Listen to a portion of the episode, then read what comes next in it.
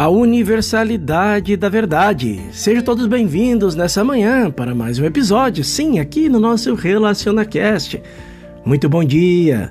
Encontramos confirmação desta verdade no Velho e no Novo Testamento.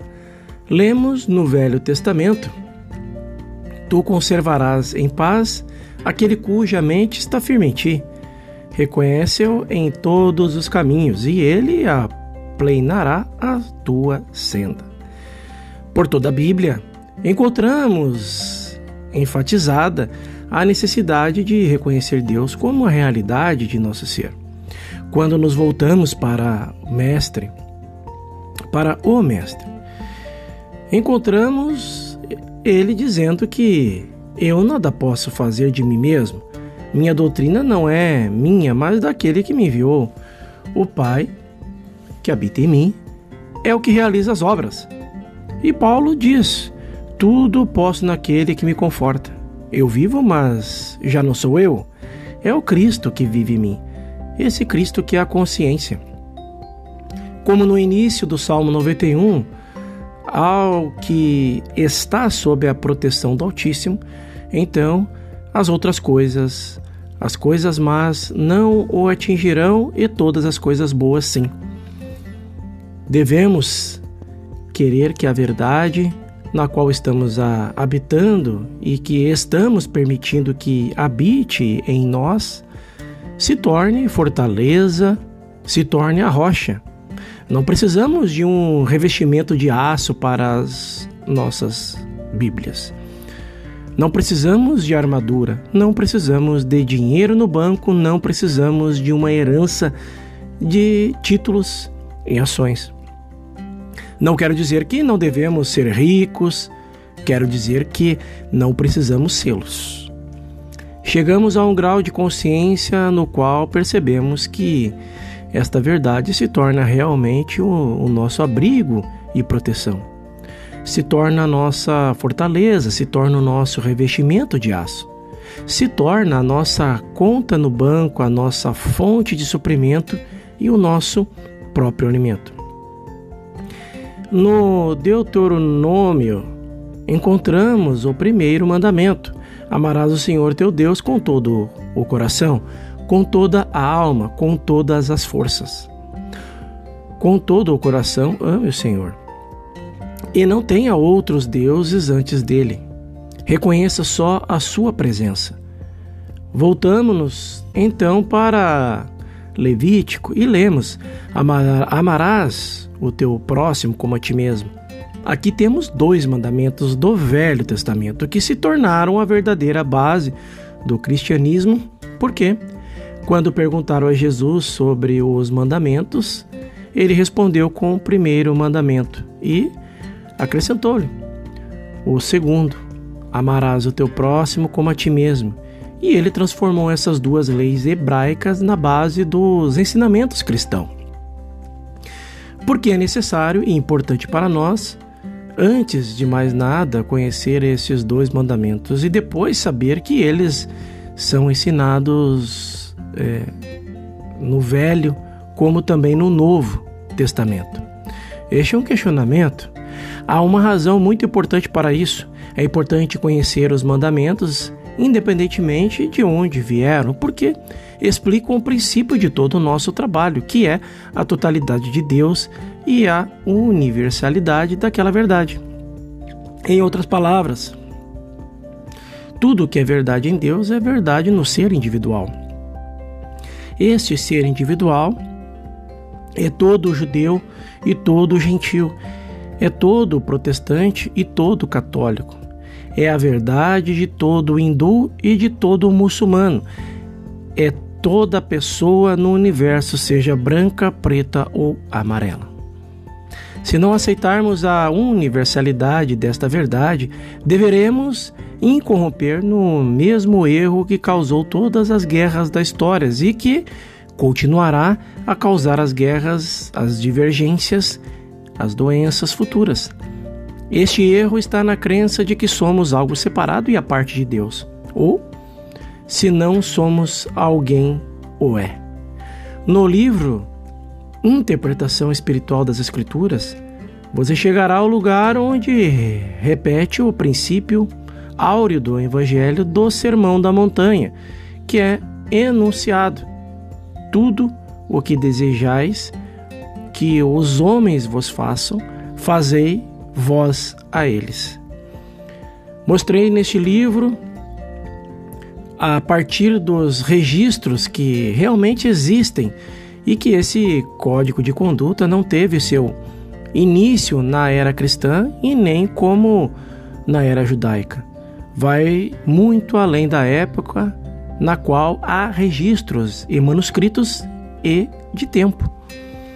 Temos esse ensinamento.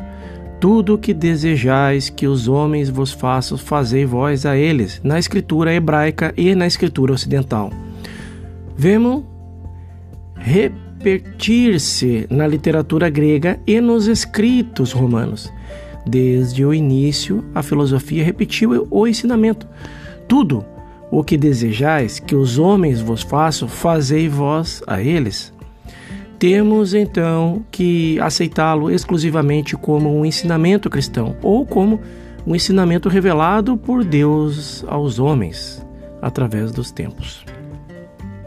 Esta é uma pergunta.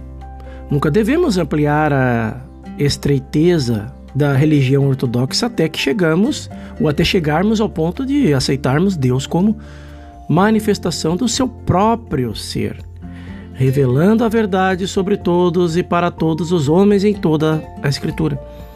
É impossível para nós, como metafísicos, receber um telefonema ou uma mensagem que seja pedindo ajuda e sermos capazes de dar essa ajuda. Então, instantaneamente e espiritualmente, se pararmos por um segundo para pensar se o chamado vem de um católico, de um protestante, de um judeu ou de um hindu, se vem de um alemão, de um japonês, de um russo ou de quem quer que seja, o inimigo naquele momento, a menos que o nosso pensamento responda imediatamente o fato de que Deus é a única vida, que Deus é tudo que existe no ser individual e a menos que em nosso coração e alma acreditemos realmente nisso, não podemos curar espiritualmente. Podemos fazer alguma cura mental com um pouco de esforço mental, mas nunca curaremos espiritualmente até que todo pedido por ajuda nos traga um sentimento de amor. Esse sentimento de amor não se manifestará como o amor por uma pessoa, no decorrer dos acontecimentos, nós nunca conheceremos um décimo daqueles que nos pedem ajuda, nunca encontraremos um décimo das pessoas que nos pedem esta ajuda, uma vez que atingimos essa essência espiritual de ser. Os pedidos virão de todas as partes do mundo e virão através de mensagens, telefonemas, as partes de qualquer forma do mundo. Não saberemos o, se o pedido é de um metafísico, se é de um católico ou de um protestante, ou se é de um prisioneiro no calabouço, por exemplo. E é melhor assim, desde que a nossa resposta imediata seja: Este é o verdadeiro Cristo de Deus aparecendo-me como um pedido individual de ajuda, como uma pessoa individual, como uma solidão individual. Tudo que jamais pode ser aceito em minha consciência é Deus. Deus e o Cristo de Deus, que é Deus se manifestando como um indivíduo, quer essa manifestação se apresente como pessoa, lugar ou coisas. Até que possamos estar neste chão e nesta montanha, certamente não seremos capazes de interpretar o lugar onde está é chão sagrado, porque o lugar onde estou é chão sagrado. Esta é uma pergunta. E por que eu estou lá e, e é isso que o torna sagrado? Poderíamos nós, através de um esforço de imaginação, primeiro parar para perguntar esta lá ou qual é o seu nome, ou sua raça, ou sua religião, ou sua crença? Não. Nesta grande revelação de Deus, Deus se manifestando como você e eu individualmente, na forma individual, isso é, destrói em nossa consciência toda a ênfase sobre religião, raça ou fanatismo. Lembremos-nos disso como seres humanos. Você e eu não somos mais Israel do que as pessoas que estavam na Galileia. Só aqueles que em algum ponto chegam à consciência espiritual, à percepção espiritual, é que são Israel.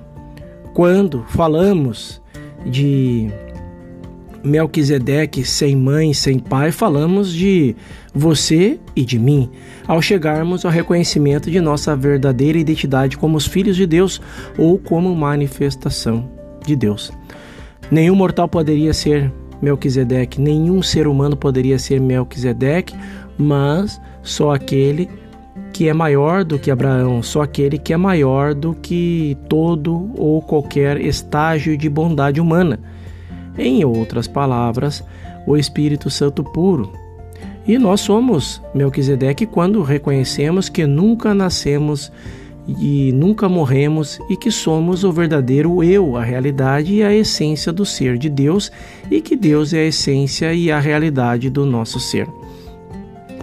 Isto é Melquisedeque, isto é o Cristo. Dizer que aquele que se manifesta como ser individual é menos do que a totalidade é pecar contra o Espírito Santo.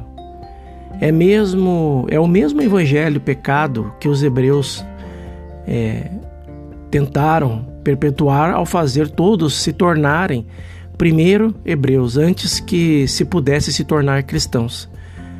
Não repetimos esses erros agora.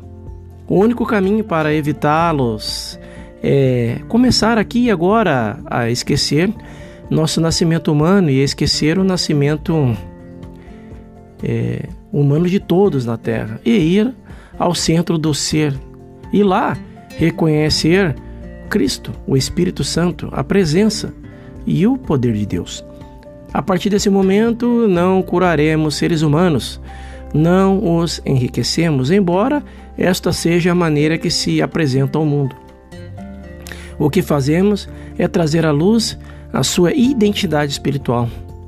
Aquele que sempre esteve lá, mas que, como não no é, incidente do pródigo, parece ter desaparecido. Faça a todos uma excepcional manhã. Esta foi uma mensagem tanto quanto profunda.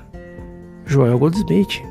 Eu te espero no nosso próximo episódio, onde falaremos sobre a abertura da consciência à verdade. Bem interessante essa mensagem. Até lá!